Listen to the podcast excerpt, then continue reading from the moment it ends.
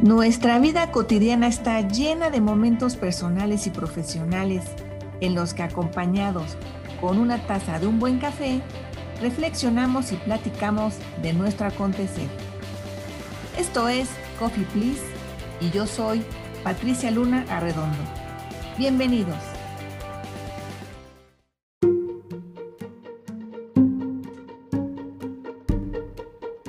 En el café del día de hoy toca hablar del enfoque, tan necesario en lo personal y en lo profesional.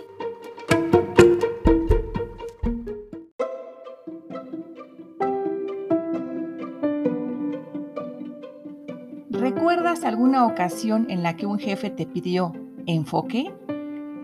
En otras palabras, te pidió mantener tu atención en acción, mantener la concentración. Imagínate por un momento en tu día a día. Verás que está plagado de tantas y tantas distracciones.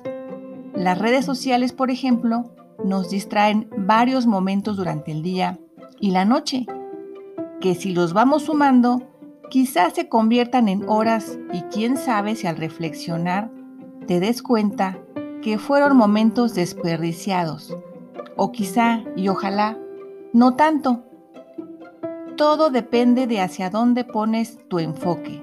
Incluso en las distracciones podemos ser selectivos para tener algo de enfoque. Para salir de la marea abrumadora de distracciones que tenemos a diario y en los siete días de la semana, no solo hay que tener selectividad con el criterio de qué es importante hacer o ver y qué no lo es, y mantenernos alertas en todo momento para no ampliar los límites que ya establecimos. Mantener el enfoque requiere además estar motivado con lo que haces. Si estás motivado, tu capacidad de atención y concentración es mayor. Pero, ¿qué es mayor? Hay que tener conciencia que la capacidad de atención y concentración que tengamos determina nuestro desempeño. Y si estás motivado, seguramente lograrás el vínculo entre atención, concentración y excelencia. Entonces, para mantener el enfoque en lo que realmente es importante, hay que analizar y reflexionar respecto a lo que nos desenfoca, porque quizá ahí encontraremos otros motivadores, al menos más interesantes. Por eso nos desenfoca. Recuerda cuando tenías 8 o 9 años. En tu escuela seguramente tu maestra o maestro reiteradamente y en varios momentos durante la clase les pedía al grupo entero poner atención. Y por supuesto que todos ponían atención. Pero recuerda que si tú estabas distraído ante el llamado de la maestra o del maestro para poner atención en la clase, tú dejabas de hacer algo que había atrapado tu atención. Por ahí va la cosa.